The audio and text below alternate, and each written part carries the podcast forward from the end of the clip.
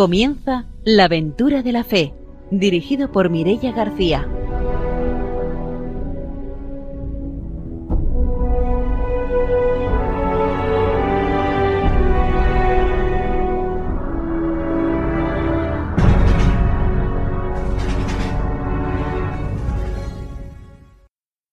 Buenas noches desde Radio María. Empezamos un nuevo programa de la aventura de la fe. Aquí estamos para dar voz una vez más a las misiones y a los misioneros.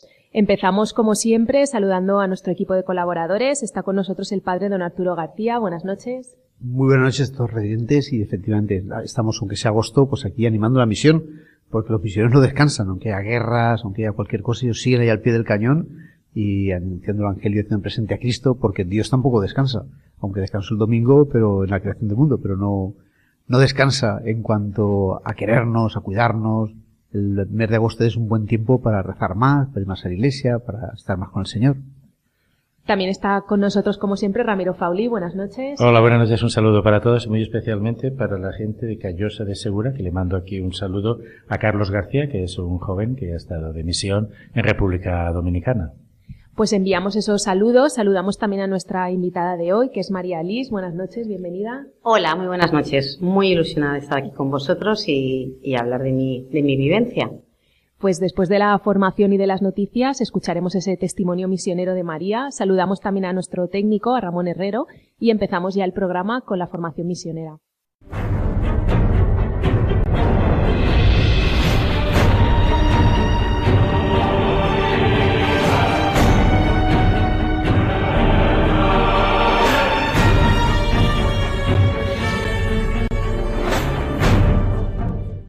El padre don Arturo García nos trae la formación misionera. Pues el Papa San Juan Pablo II, que siempre, pues eso, tan adelantado, ¿no? A su tiempo y tan puesto en lo que son las necesidades de hoy de la Iglesia, el Aventuris Misio, hoy a hablar de algo también que nos resulta, pues, sorprendente, porque son las áreas culturales o aerópagos eh, modernos. Es decir, cómo podemos evangelizar las áreas culturales. Parece como esto no es como ir a un pueblo y, y hacer una misión en el pueblo, ¿no? Es otra cosa distinta a ver cómo nos lo cuenta eh, San Juan Pablo II que, que podemos hacer esto.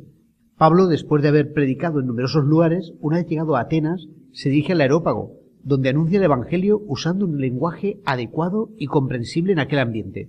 Lo que hacemos nosotros cuando hablamos con alguien. Procuramos hablarle siempre de forma que nos pueda comprender, naturalmente, ¿no? El aerópago representaba entonces el centro de la cultura del docto pueblo ateniense y hoy puede ser tomado como símbolo de los nuevos ambientes donde debe proclamarse el Evangelio. El primer aerópago del tiempo moderno es el mundo de la comunicación, que está unificando a la humanidad y transformándola, como suele decirse, en una aldea global. Los medios de comunicación social han alcanzado tal importancia que para muchos son el principal instrumento informativo y formativo, de orientación e inspiración para los comportamientos individuales, familiares y sociales. Las nuevas generaciones, sobre todo, crecen en un mundo condicionado por estos medios. Quizás se ha descuidado un poco este aerópago. Generalmente se privilegian otros instrumentos para el anuncio evangélico y para la formación cristiana, mientras los medios de comunicación social se dejan a la iniciativa de individuos o de pequeños grupos y entran en la programación pastoral solo a nivel secundario. El trabajo en estos medios, sin embargo, no tiene solamente el, objetivo, de, de multiplicar el anuncio. Se trata de un hecho más profundo, porque la evangelización misma de la cultura moderna depende en gran parte de su influjo. No basta, pues, usarlos para difundir el mensaje cristiano y el magisterio de la Iglesia, sino que conviene integrar el mensaje mismo en esta nueva cultura, creada por la comunicación moderna. Es un problema complejo, ya que esta cultura nace aún antes que de los contenidos del hecho mismo de que existen nuevos modos de comunicar con nuevos lenguajes, nuevas técnicas, nuevos comportamientos eh, psicológicos. Mi predecesor Pablo VI decía que la ruptura entre evangelio y cultura es sin duda alguna el drama de nuestro tiempo y el campo de la comunicación actual confirma plenamente este juicio.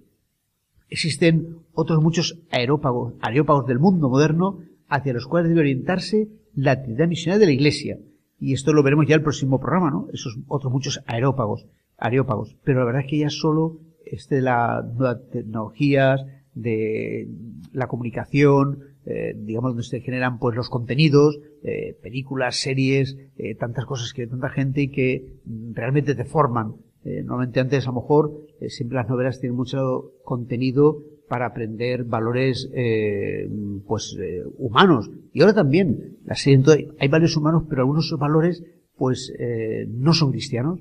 Y a lo mejor hace falta también que haya personas que creen ese contenido cristiano que escriban un contenido cristiano para que así podamos pues también eh, evangelizar a la gente eh, a través de la de, de- de la televisión eh, de internet o sea que no, no sea solo que propaguemos la fe que hay una misa en la tele sino también que todas las cosas que se dicen pues sean cristianos que también puedan poner su opinión puedan decir lo que ellos creen y si no ocurre que a lo mejor en la parroquia estamos educando en la fe a gente, a niños, en los colegios cristianos, todo, pero luego eh, esa educación se, se puede perder, ¿no?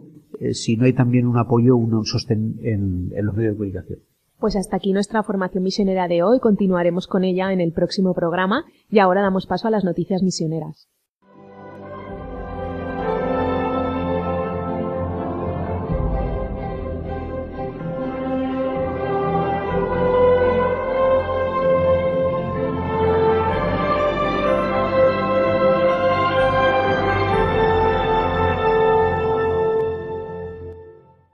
Ramiro Fauli nos va a contar las noticias misioneras. Bien, dos noticias. Una de aquí de España es sobre el Fondo de la Nueva Evangelización que ha aprobado 98 proyectos de ayuda en todo el mundo. La Comisión Ejecutiva de la Conferencia Episcopal Española, a través del Fondo Nueva Evangelización, ha aprobado la concesión de ayudas a 98 proyectos por un importe de 897.000 euros. Estos proyectos han sido financiados con la colaboración económica de la Conferencia Episcopal Española, de las diócesis, de congregaciones religiosas y otras instituciones eclesiales como Cáritas, Oxa y otras más. Países como Burkina Faso, Angola o Camerún podrán adquirir vehículos para la casa de formación, construir una vivienda para sacerdotes o aumentar el suministro de agua en distintos puntos de la geografía, así como construir nuevas capillas. Mozambique aprovechará esta ayuda para promocionar la formación integral de niñas y jóvenes en el hogar. Los proyectos que llegan al Fondo de Nueva Evangelización siempre tienen que tener visto bueno del obispo y deben de tener un enfoque pastoral.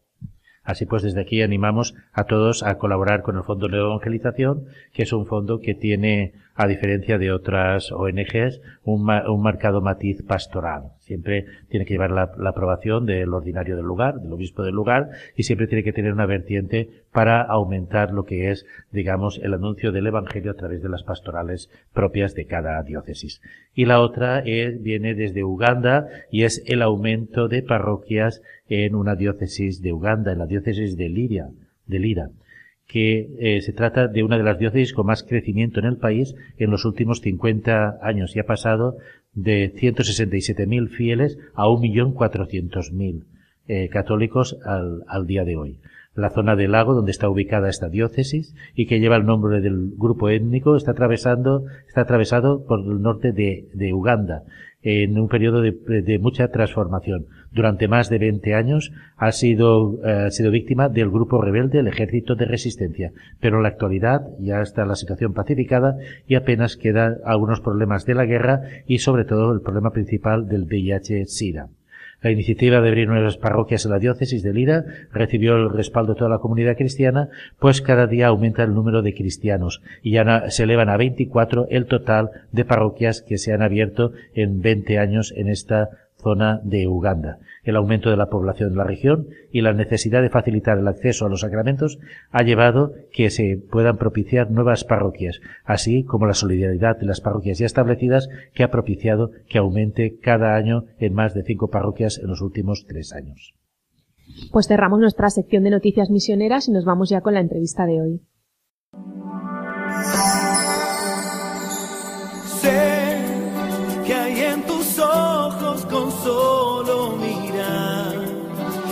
Estás cansado de andar y de andar y camina girando siempre en un lugar.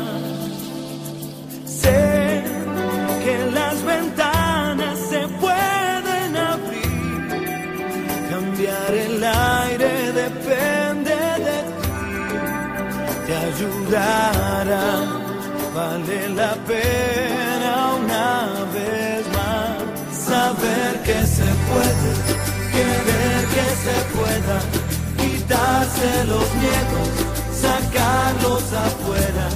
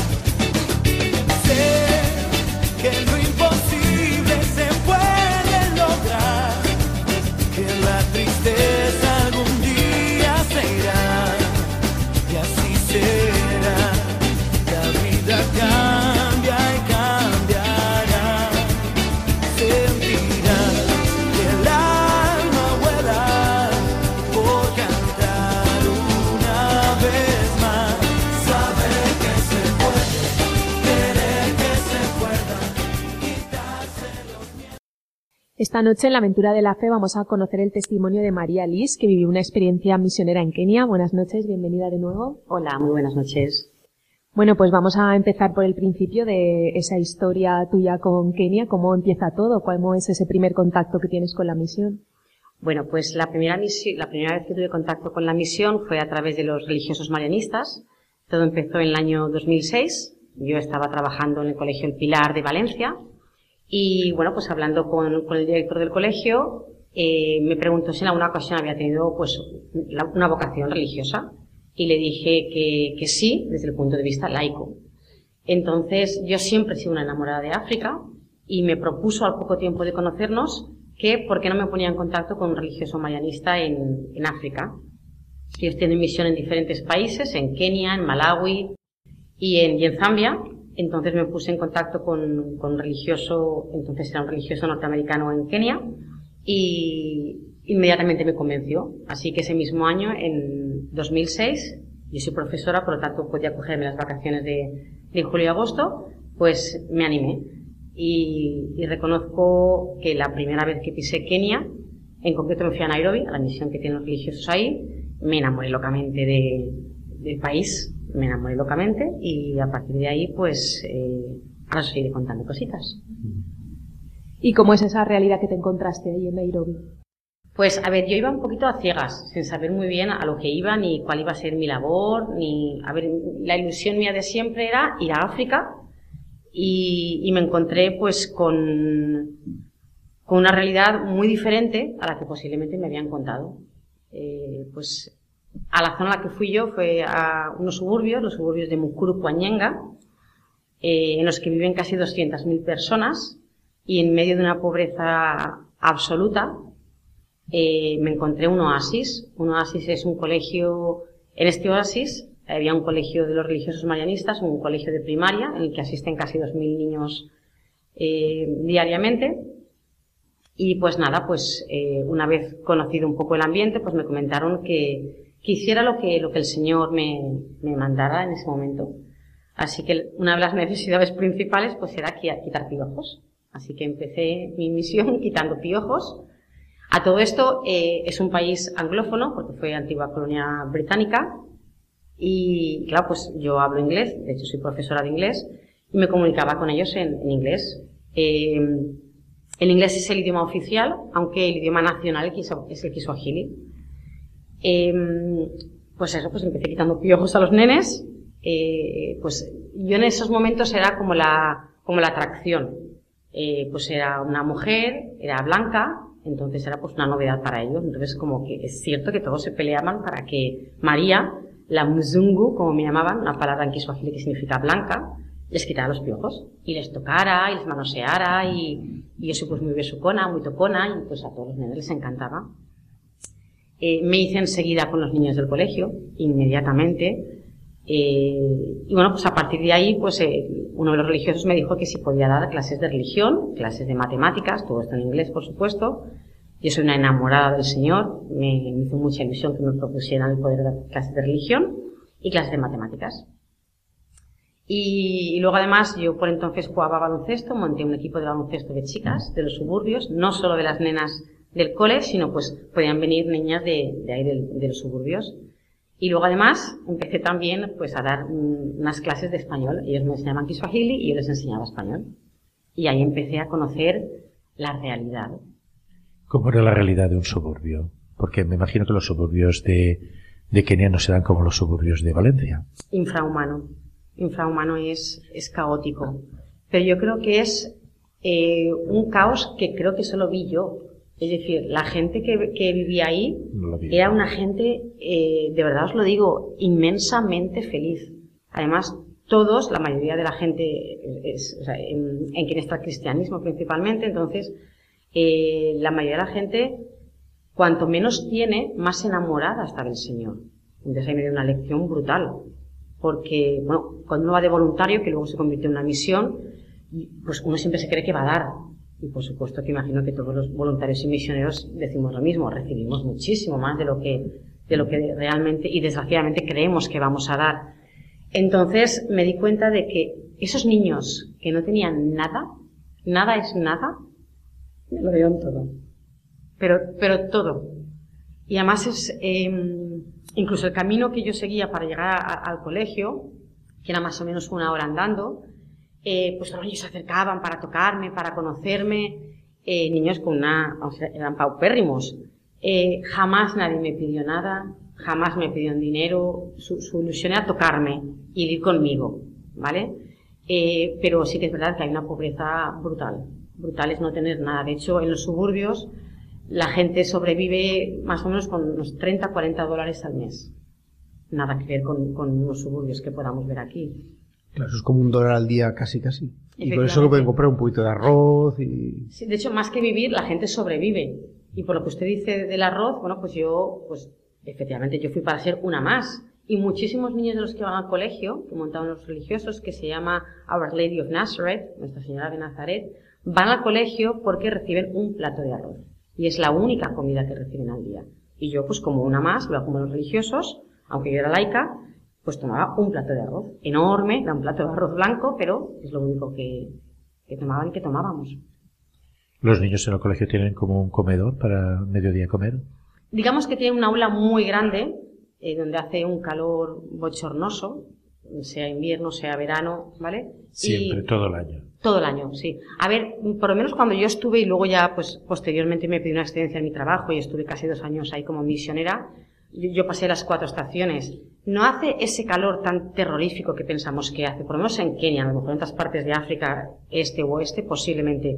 Pero realmente la, la temperatura ronda unos 30 grados. Pero tenga usted en cuenta que eh, estamos todos apelotonados. O sea, no era una sala maravillosa, con mesas, con sillas. A veces teníamos tablas para poder, y otras veces pues comíamos el plato de, de arroz con, con ¿Con la las mano? manos. Efectivamente, sí. Sí, sí. Pues, pues yo era una más. Yo, nadie tenía cuchara, pues había que comer pues como, como lo que veías y, sí, así es. ¿Y tu día normal? En la mañana dabas clases, salías por las tardes a pasear por el barrio. No, o sea, realmente no es un barrio. realmente son suburbios. Yo al principio, yo- la primera vez fue en 2006, ya les digo, me enamoré. Entonces yo estuve ahí en julio y agosto. Tanto me enamoré que volví otra vez en Navidades. Luego volví en 2007 verano, Navidades, 2008 Navidades. Y después de haber ido ya tantas veces, el religioso con el que estuve, pues yo, yo entonces vivía en la congregación de los religiosos. Ellos vivían en una zona y yo vivía en otra. Entonces, justo a punto de irme me dijo, ¿no te gustaría vivir aquí? Bueno, la verdad es que el corazón me dio un, un vuelco tremendo y, y me dijo, ¿por qué no hablas con tu, con tu directora? Entonces yo ya no estaba trabajando en el Colegio El Pilar en el año 2009 y pides una excedencia. Entonces yo pedí una excedencia en mi trabajo para quedarme a vivir ahí. Pues una experiencia, una, una excedencia entre uno y cinco años. Así que mm, una vez que me fui yo ahí, pues eh, yo ya dejé de vivir con los religiosos, tuve que vivir en una choza. A ver, yo era mujer, era blanca y estaba sola. Nairobi es un lugar muy peligroso, entonces yo siempre me he movido con un guardaespaldas, desde el primer año que fui. Entonces cuando decidí irme a vivir ahí, me puse a vivir con Mary, que era la hermana de mi guardaespaldas, de Mozos, Moisés, en, en inglés, y vivíamos pues en una choza de nada, 10 metros cuadrados, sin agua, sin luz, pero a nadie me ganaba felicidad, se lo puedo asegurar. Eso, dos años que los 15 días, así que se pasa pronto. E- Efectivamente, efectivamente, sin agua y sin luz, ¿eh? pero ya le digo, y además yo me fui a vivir allí con dos pantalones y cuatro camisetas, pero que tampoco necesitas más, tampoco necesitas más. Entonces mi día a día era, pues ahí la vida empieza a funcionar sobre las 5 de la mañana hasta las 3 del mediodía. Eh, barrios que realmente no son barrios, son unos suburbios, pues lleno de, de chabolas y una suciedad tremenda, un olor indescriptible. Claro, no hay agua, desagüe seguro que tampoco. Por o sea supuesto que, no. De hecho, hay letrinas comunes. Yo, por supuesto, en la choza con la que vivía con, con Mary, no, no había baño, por supuesto. Es que era una sala donde dormíamos en el suelo. Y, pero de verdad les digo que, no echaba en, falta nada porque, porque me fui tan ilusionada y sentía al Señor a todas horas conmigo que no necesitaba nada más. Entonces yo me, me despertaba a las cinco, cinco y media. Eh, Mary o mi guardaespaldas mozos venía conmigo, hacíamos más o menos una hora de trayecto por los suburbios, donde tengo que reconocer que me sentí la mujer más feliz del mundo. Y llegaba al colegio y pues nada, pues empezaba a quitar piojos matineros y empezaba pues, eh, iba a diferentes clases, eh, iba dando clases de religión, iba dando clases de matemáticas, les hablaba de mí, de mi vida en España. A ver, les contaba pues lo que les contaba. Es decir, tienes que contarles según la realidad que ellos tienen, porque si realmente les cuentas tu realidad, primero que, que tampoco llegan a entenderla, porque es una cosa que no, no forma parte de su, de su sociedad, de su vida, ¿vale? Y, y luego, pues sobre las dos y media a las tres, que es cuando realmente acaba la vida ahí, pues mi guardaespaldas venía, me recogía y para mi choza. Y, y ni paseos, ni nada, la verdad es que ni, Ni paseos ni nada. ni cosas de esas. No, claro. No, no, no, no. A ver, vamos a ver. eh, en Kenia, ejemplo, disculpe, en Nairobi hay diferentes suburbios. El suburbio más grande es el suburbio, el suburbio de Mukuru-Kwajenga, donde viven unas 200.000 personas.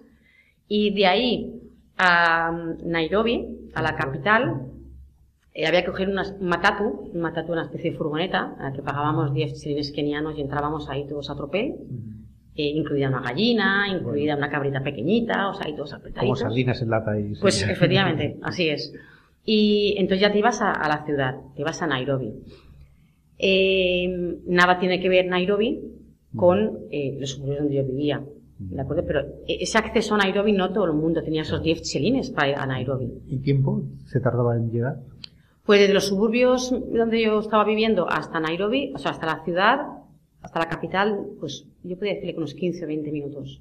Sin tráfico. Ah, Ojo, tráfico, y encima por el tipo de carreteras que son, nos podíamos juntar ahí 100 matatus uno detrás de otro, pitando ahí como descosidos, y, y podías tardar pues, a lo mejor incluso dos horas. Fíjate. Sí, pero ya le digo, es que no tiene nada que ver. Lo- Los suburbios es una vida que mucha de la gente que vive ahí, inclusive los niños, nunca han estado a sus 25 En el minutos de la capital de Nairobi. ¿Y posibilidad de esa población de prosperar, de llegar a ocupar puestos profesionales? o- A ver, em, los niños que, el colegio en el que yo trabajaba, Nuestra Señora de Nazaret, era un colegio solo de primaria, ¿vale? Entonces, todo esto funciona, el colegio funciona gracias a, a la ayuda y a la caridad, nunca mejor dicho, de, muchísima gente. Porque el colegio pues cuesta un dinerito y hay que pagarlo a los profesores, aunque sea, les digo que se paga algo nimio, ¿de acuerdo? Entonces, cuando terminan primaria, sexto de primaria, los nenes que más sobresalen tienen oportunidad de estudiar secundaria. Eh, si los marianistas tienen suficientes fondos para que esos nenes vayan a secundaria. De ahí a la universidad, bueno, la población de la gente de suburbios que va a la universidad es un 1%. Entonces, pues es muy triste, pero tampoco ellos tienen una ambición de ir a la universidad porque tampoco conocen hermanos mayores ni amigos que hayan ido. Entonces ya les digo, es que la, la ilusión de ellos ir al colegio es porque comen y porque tiene un espacio grande que además está muy limpio, porque se llama oasis porque de verdad que es un lugar limpísimo, los marianistas lo tienen todo limpísimo, pero si no conocen otra cosa, no la ansían, no aspiran a ello, ¿sabe? Entonces, ¿A qué se dedica la gente en el suburbio? No sé cuáles son sus trabajos o... pues realmente, a ver, es el trapicheo. A ver, hay un paro tremendo, hay un paro tremendo. Se dedican al trapicheo. De hecho, eh, juntan muchos cables para coger electricidad de cualquier sitio donde pueda haber electricidad. Donde yo vivía, por ejemplo, no había electricidad, por lo tanto. Luego, por ejemplo, eh, la madre de Mary, con la, la chica con la que yo vivía, se dedicaba a hacer chapatis. El chapati es una, una masa de, de harina ¿de acuerdo? Como si fuera un crepe, ¿de acuerdo? Y se iba a, a la capital todos los días, pues a las 5, 5 y media de la mañana, y los vendía a, a los coches. Pues, como- además, apenas hay semáforos, está todo muy, muy estrafalario, Accesible, entonces... sí. No, que es accesible para... Sí, sí, efectivamente. Pero luego pues hay mucha gente que se dedica, mucha gente, sobre todo las mujeres, desgraciadamente son las mujeres las que más trabajan, pues a la ganadería, a la agricultura. Tengo que reconocer que yo he comido ahí mm, una fruta exquisita, unas verduras exquisitas, con sabor, sabor. Entonces se dedican principalmente a eso. Porque tienen como un trocito de terreno, aunque sea un suburbio, pero tienen su No. huertito, Tienen que irse Ah. a su huertecito. Es decir, los suburbios son chabolas. todas juntas ahí, sí. sí. Todas apretadas. Además, eh, nada más salir de tu chabola, eh, yo aprendí las primeras palabras que, que aprendí en Kiswahili, bueno, aprendí la palabra asante, que significa gracias, y aprendí la palabra matope. Matope es barro, Ah, porque está siempre lleno de barro, porque además ahí no tienen cuatro estaciones como nosotros, ahí tienen la, la- la época de, De lluvias, de lluvias y la la época seca. seca. Y usted se puede imaginar cuando llueve, cuando todo es barro, el lodo que se forma. claro, Entonces, realmente, Pues eso, más ir- las letrinas, claro. Y sin, sin aceras, sin nada asfaltado, pues... No, no, no. No, no, es que no hay nada asfaltado. Es que son unos suburbios que ya les digo, cuando fui, eh, yo por ejemplo luego vinieron mis padres a verme, mis hermanos, y no vieron lo mismo que yo. Es decir, yo, yo vi de- los ojos de la fe. Entonces yo cuando llegué vi pobreza, pero yo vi al Señor allí. Entonces no solo vi pobreza, vi mucho más, vi la presencia del Señor allí. Entonces, claro, cuando mis padres y mis hermanos vinieron, dijeron, pero hija mía, ¿esto qué es? Ellos vieron el barro más que otra cosa. Y yo vi la presencia del Señor en las vidas de todos estos niños, que sin lugar a dudas llenaron la mía. Sí. Ujú. No, es que vas a esos sitios ves la dignidad de las personas, porque dices, bueno, son pues, pero no, no, pero tienen la misma dignidad aquí, son listos, son simpáticos, son buenos, pues eso es verdad que es impresionante. Sí. La, la gran dignidad que tienen no se puede despreciar porque sean pobres, ni mucho menos. Muchísimo Además, menos. me impresiona a veces que, que vienen esos sitios, yo, a lo mejor en Perú también con barro todo, y salen de la casa, a lo mejor una señora toda de blanco, limpia, Cierto. y dice, pero ¿cómo puede ser que no se ensucie? Es- y sale de una casita que no pone un armario ni una, no, lo tiene guardado en una caja de estar de plástico, lo que sea, pero impecable, limpios. Y de hecho, bueno, yo soy una enamorada de la Madre Teresa de Calcuta. Y, casualidades de la vida, a través de un religioso marianista, hablando con él sobre la, la Madre Teresa Calcuta, que ya había fallecido, falleció en el 97, y pues me dijo, pues hay una, una, una casa de caridad de la, de la Madre Teresa Calcuta en otro suburbio, los suburbios de Juruma. Así que me llevó ahí, bueno, cuando estuve ahí, mm, principalmente hay niños con discapacidades eh, psicológicas, eh, mentales y físicas, y hay muchos niños albinos. Así que me fui a, otro suburbio, los suburbios de Juruma, exactamente igual que los de Mucurucuayenga. O sea, con una suciedad, todo lleno de barro, pero una vez que entrabas en la casa de la Madre de Calcuta, limpieza, eh, todos los niños felices, todas las hermanas de la Madre Teresa, en bueno, iban con sus, con sus aris azules y blancos impolutos, tienen dos, de hecho no tienen nada más, el voto de pobreza es- es impresionante, y teniendo, iban siempre impolutas. Y el trabajo que realizaban, yo, yo pues tuve la oportunidad de poder estar con ellas los miércoles. Eh, o sea, cambias constantemente a los niños, a los que son discapacitados, eh, bueno, todos, los, Claro, los claro. cambias constantemente, pero sí. ni olía mal, o sea, era una limpieza, era una pulcro, estaba todo pulcro. Y luego sales y dices, ¿cómo puede ser con todo lo que hay aquí fuera lo que acabo de vivir dentro? Pero ojo, el Señor está dentro y está fuera. Has hablado de infancia, bueno, primero una pregunta así anecdótica. Eh, has hablado de niños albinos. ¿Es verdad eh, toda la discriminación que, que se dice por ahí de los niños albinos? Brutal. De hecho, yo la primera vez que vi a una niña albina estaba en, en la casa de, de la Madre Teresa Calcuta y apenas salía de ahí, porque realmente están perseguidos. Sí, sí. Ujú. La situación de, de la infancia, porque has hablado de suburbios, has hablado de violencia, de insalubridad. ¿Cómo, es- cómo está la infancia? Pues, a ver, yo, aparte de trabajar en este proyecto del, colegio con los mayanistas, estuve en otro proyecto, e- en otro suburbio, es que Nairobi está lleno de suburbios, que se llamaba Imani, Imani significa fe en Kiswahili, y eh, se dedicaba principalmente a las mujeres y a las niñas. Es un proyecto maravilloso, eh, es un proyecto que se llama Casa de María, donde se dedica es atención primaria a las mujeres. Eh, ahí las mujeres eh, no somos nada. Y digo no somos nada porque yo me, me sentí parte de esa cultura inmediatamente. Entonces al principio les he dicho que yo era una novedad, una mujer blanca, pero una vez que estás dentro de la cultura ya dejas de ser blanca. Ya pues formas parte de su cultura y empiezan a tratarte, pues desgraciadamente como una negra. Y desgraciadamente una mujer ahí no tiene ningún derecho.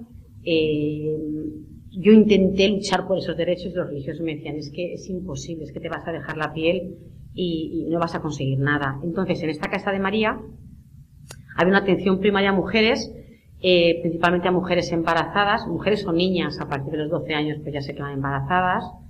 Entonces, eh, y también una, una educación básica para las niñas y para las mujeres, que por supuesto la mayoría no saben ni leer ni escribir, y ven algo normal que a, las 12, que a los 12 años estén embarazadas. ¿De acuerdo? Eh, también se les enseña oficios, como por ejemplo, pues a coser, a tejer, se les enseña cómo hacer jabones, también, se les enseña a leer, se les enseña a escribir, eh, se les intenta em, inculcar que no dependan de un hombre, aunque desgraciadamente salen de ahí y está el padre de turno o está el chico que les ha dejado embarazada. A ver, la vida de una mujer ahí es, es muy dura. Esa vida sí que es dura. Nos vamos a hacer una pausa, volvemos enseguida para seguir conociendo el testimonio de hoy.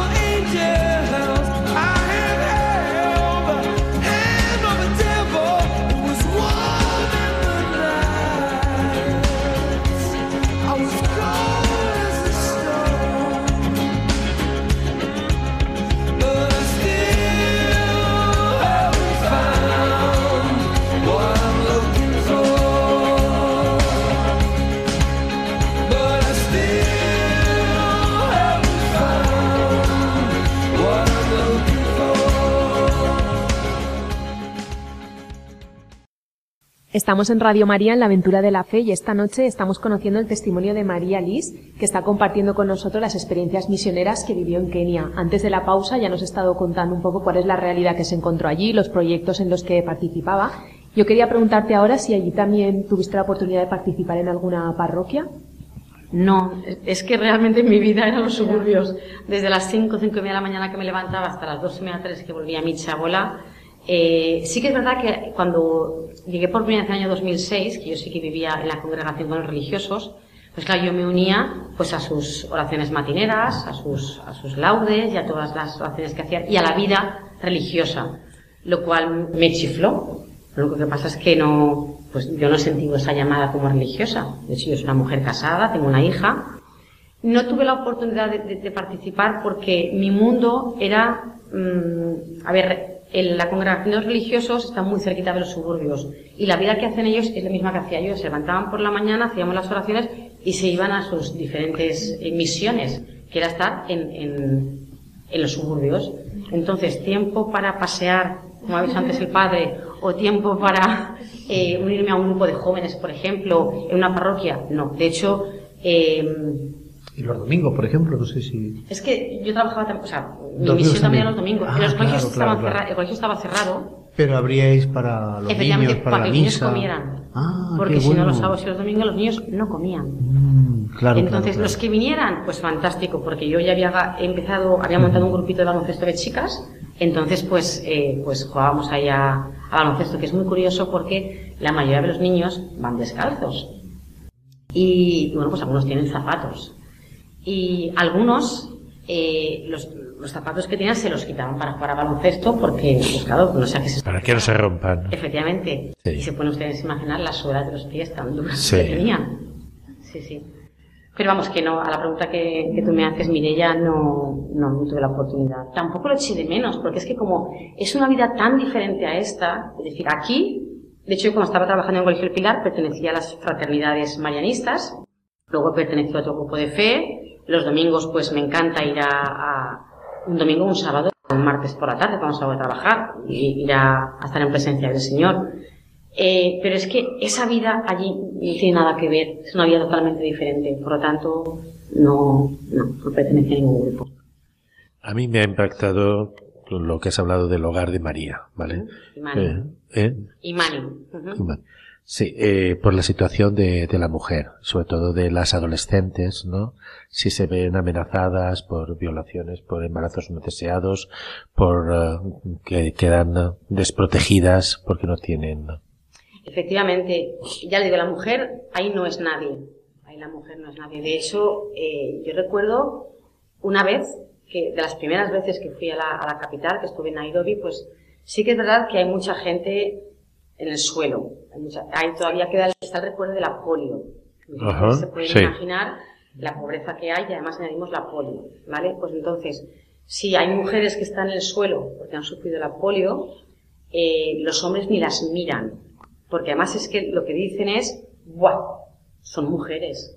Es decir, las tratan como un trasto. Entonces, yo la primera vez que fui a la casa de María, a Imani, pues me impactó.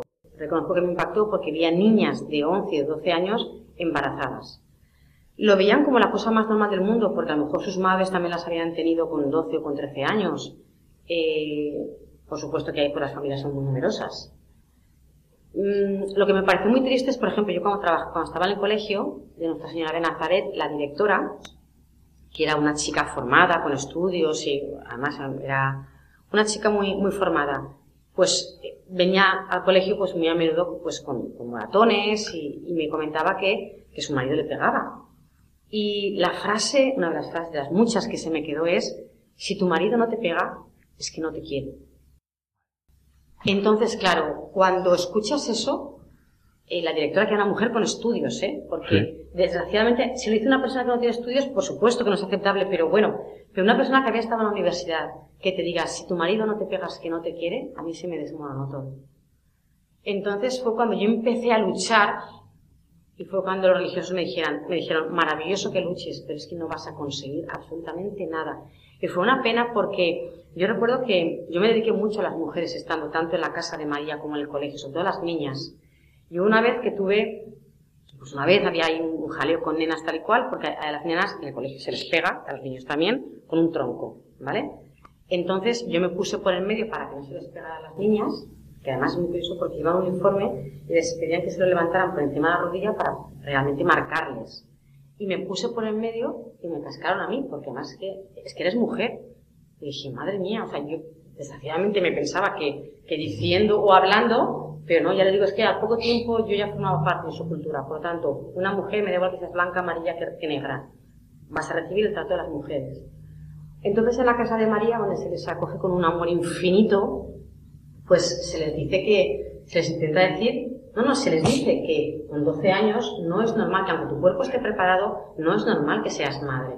Primero porque psicológicamente no estás preparada. Yo ya les digo, es que tú les cuentas una cosa Y ellas, mientras están dentro, están protegidas. Fenomenal. Se lo creen, creen que pueden salir y algunas salen, pero es que es salir de ahí y se encuentran con la realidad. Imagínese usted una niña de 12 años con un embarazo, o a lo mejor ya tiene otro nene, eh, les tiene que dar de comer su padre, que a lo mejor desgraciadamente ha sido el que les ha violado, o algún hombre de la familia, o un chico que pasa por ahí. Entonces es muy complicado. Sí que es verdad que muchas mujeres pues, pues mueren en el parto. Yo una vez tuve, tuve ocasión de ir a uno de los hospitales públicos de, de Kenia porque vio a luz la hermana de, de guardaespaldas y bueno, fue tremendo ir a la, a la sala de maternidad. Mm, Bueno, pues eran 12 o 14 camas juntas, eh, pues con un calor insoportable, eh, con unas condiciones terroríficas, los bebés llorando, las mamás sufriendo. Es una realidad tremenda, tremenda, pero que vista con los ojos de la fe, eh, hace que sea pues un un regalo del Señor. Y después de esos dos años allí decides volver. ¿Cómo fue esa vuelta? A ver, fue muy dura. Decido volver porque, aunque yo había pedido una excedencia, yo, mi ilusión era quedarme a vivir ahí en Kenia. Yo, bueno, encantadísima, ¿vale? Claro, yo soy una mujer que, que yo siempre he pensado que el Señor te- veía en mí pues una mujer casada y con hijos. De hecho, estoy casada, tengo una hija. Entonces, claro, si yo me quedaba a vivir en Kenia, pues lo más normal es que me casara con, con una persona, un keniano, una persona negra. Yo esto lo hablé con los mayanistas, porque tiene mucha relación con ellos, sobre todo el que era provincial del este de África, el padre Martin Solma, un religioso mayanista norteamericano, y, y me dijo, fenomenal, pero te voy a contar lo que te vas a encontrar. Es decir, tú estás enamoradísima de Kenia, pero te voy a contar. Tú te casarás con un hombre negro, eh, perderás todos los derechos que tú has adquirido como mujer blanca en Europa, ¿de acuerdo? Eh, tus hijos mm, ya no serán tuyos, serán de la madre de él, y, te tratarán pues como, pues una madre negra, es decir, siendo absolutamente nada. Ahí fue cuando me hizo el clic. Dije, a ver, eh, esto no puede ser. Lo que usted me está contando no es lo que yo quiero para mí, ni lo que yo quiero para formar una familia. Claro, la idea que yo tenía de familia no tiene nada que ver con la idea que tienen ellos, por supuesto. Sí, ahí por supuesto la que más trabaja es la mujer, sin lugar a dudas. Y la que cría los hijos sería yo, pero no me pertenecerían a mí. Tampoco es que aquí me pertenezcan, por supuesto, pero que mm, se encargaría la madre de- de- del padre de mis hijos. Entonces, literalmente, yo lo que tengan en cuenta ustedes que, que yo ya no vivía con los religiosos, yo no pertenezco a ninguna congregación, entonces mi vida ahí dependía única y exclusivamente de mí. Primero, yo me gasté todos mis ahorros en dos años, aunque la vida ahí, ya les digo, es, es básica, ¿vale? Pero te los acabas gastando. Entonces, eh, literalmente, en una tabla que teníamos Mary y yo en la, chabola, puse papelitos, pros y contras de quedarme en Kenia después de casi dos años, después de dos años. Salió contras, porque no podía vivir ahí, es decir, qué apoyo tenía, cómo subsistía. No, entonces decidí volverme, decidí volverme. Bueno, durísimo. A ver, la despedida ahí fue algo eh, mm, dramático, pero lo, lo que lo más fuerte es volver. Había estos casi dos años, yo vine a España dos veces, ¿de acuerdo? A todo esto mi madre me dijo, cuando me fui en 2009, muy bien, cariño, mm, te vas a Kenia, pero a condición de cada tres meses nos veamos. Porque, porque sí, pues una, yo ahora que soy madre lo sé, o sea, estar sin tu hija es algo pues tremendo, ¿vale? Aunque tu hija diga que es inmensamente feliz, que el señor va en su mochila, el señor para aquí, el señor para allá, ya, una madre está en otra parte del teléfono, a miles de kilómetros y dice, ¿qué hace mi hija ahí? Y pues mm, volver, madre mía, pues volver. Lo que más feliz me hizo en mi vida, porque sin lugar a dudas lo que más feliz me ha hecho en mi vida es estar en, Nairobi, es lo que más difícil me hizo la vida a la vuelta. Primero porque nadie me entendía. Nadie había vivido y experimentado lo que yo había vivido. Incluso mis padres que estuvieron allí, mis hermanos, pero estuvieron una semana simplemente para ver dónde estaba su hija. Entonces eh, me hizo la vida muy difícil, porque al venir, a, les he comentado antes, yo ahí estuve con dos pantalones y con tres camisetas. Yo, a ver, la verdad, ducharse, creo que no existe ni en Kiswahili, eso digo en serio. Eh, de hecho, Mary, la chica con la que yo vivía, una vez a la semana, iba, eh, andaba dos horas para ir, dos horas para volver, cargada con un bidón de unos 30-35 litros de agua, que es con lo que sobrevivíamos durante una semana o semana y media, ¿vale? Yo me acostumbré a eso, porque es que si todo el mundo vivía así, tú acabas viviendo así. Lo, lo extraño hubiera sido que yo me hubiera puesto un pantalón cada día o que tuviera la suerte de ducharme todos los días. Es que es algo impensable. es Lavar que- ropa, todo, claro. no, es que, es que no, no, la- lavar ropa, ya le digo, con Lo dos pantalones sencillo, y tres claro. camisetas, y, y la poca agua que podía conseguir Mary era, mm, a ver, yo cuando vivía con los religiosos marianistas, el agua la hervíamos con unas, con unas pastillas, pero cuando yo vivía con Mary, el agua que Hervida. traía, no, no podíamos servirla, Ah, porque ya no. digo, no teníamos agua, no teníamos luz, no teníamos gas, de hecho cocinábamos Ah. con carbón. Ah, Cocinábamos sí, con carbón, sí. Los chapatis que luego vendía su madre, Mm. los cocinaba ella también y, y limpiamos con, con carbón.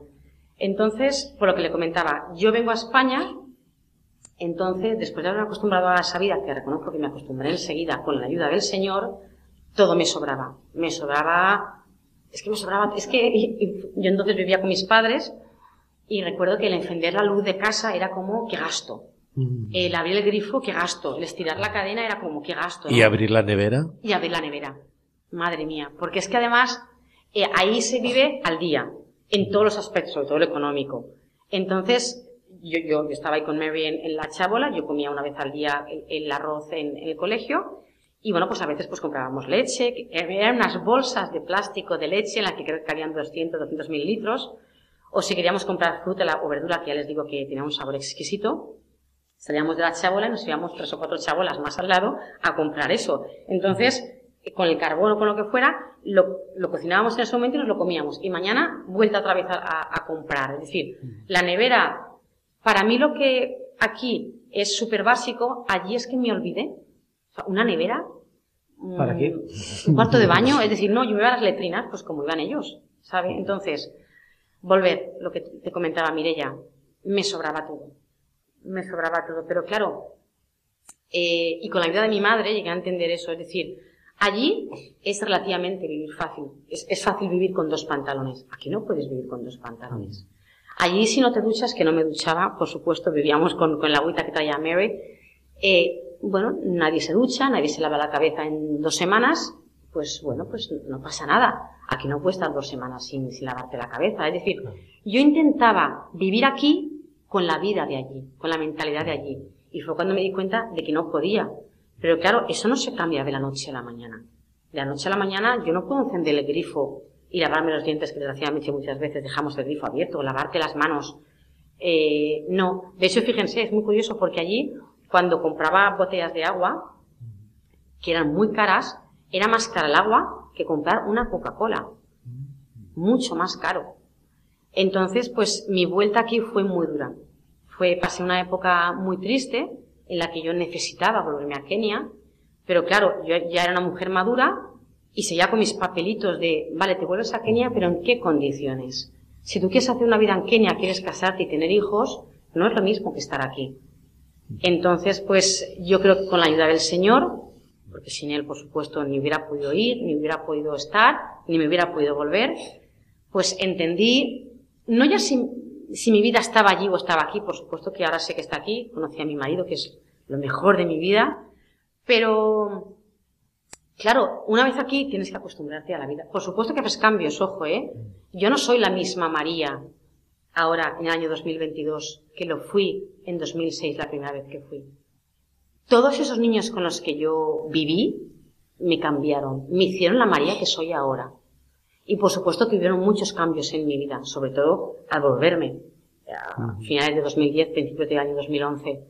Pero es que tienes que cambiar, porque es que si no aquí no puedes vivir con la mentalidad de allí, es que la sociedad no te lo permite y tú tampoco te lo puedes permitir, porque entonces realmente eres una persona desgraciada. Y una vez que vienes aquí, yo lo que hice, bueno, tenía esa necesidad, por supuesto, imagino que les pasa a muchos misioneros, quieres contar lo que has vivido, quieres contar. Eh, recuerdo que el padre Martín Solma, que fue el que me guió allí, me dijo pues, pues las palabras que, Jesús le dijo a sus apóstoles, evangelizar, contar lo que habéis visto, contar lo que habéis vivido conmigo. Entonces yo al volver, pues tuve esa necesidad de contar lo que había vivido, lo que había experimentado. Y claro, eso fue como una continuación de mi vida en Kenia. Eh, yo volví, pero sintiendo Kenia, de hecho, por supuesto, eh, me encantaría, lo he muchas veces con mi marido y con mi hija, que les voy a contar una cosa muy curioso, porque cuando vamos por la, mi, mi hija tiene seis años, y yo pues le conté que la mamá pues ha estado en Kenia, y bueno, ¿no? Y mi marido, por supuesto, también sabe mi historia, y yo, de hecho, he grabado eh, algunos vídeos que en el colegio en el que trabajo los pongo para, para que pues, mis alumnos sepan la profesora, que aparte de profesora también soy misionera, y cuando mi hija ve pues a, a un niño o una niña negra por la calle, me dice, mira mamá, un amigo tuyo de Kenia.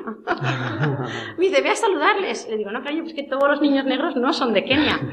Mamá, ve que es un amigo tuyo, ¿no? Entonces, pues, me encantaré y sé que lo haré cuando, bueno, pues la situación de la vida nos lo permita, que mi marido vea donde yo he sido tan feliz y que mi hija vea donde su madre ha sido tan feliz.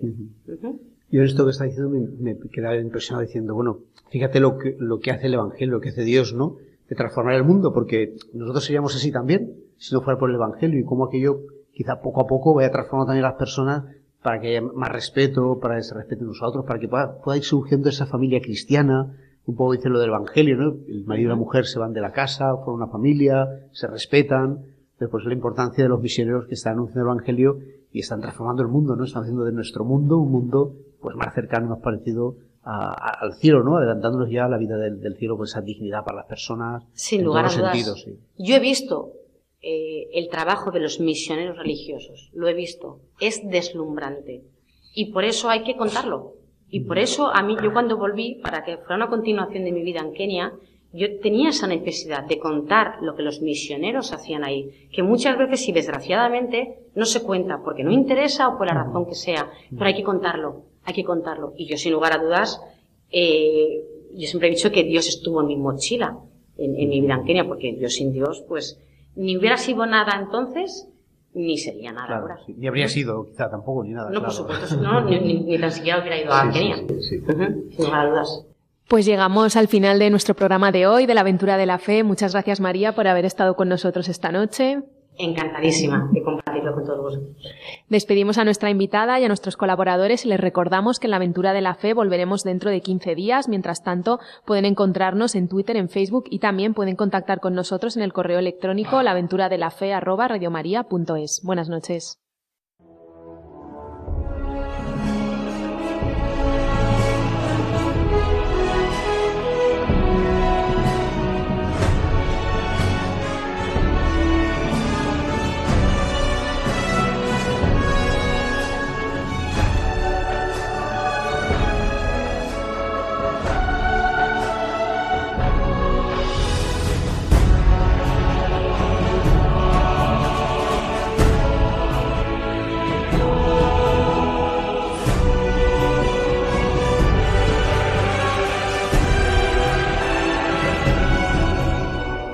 Han escuchado en Radio María La aventura de la fe, dirigido por Mireia García.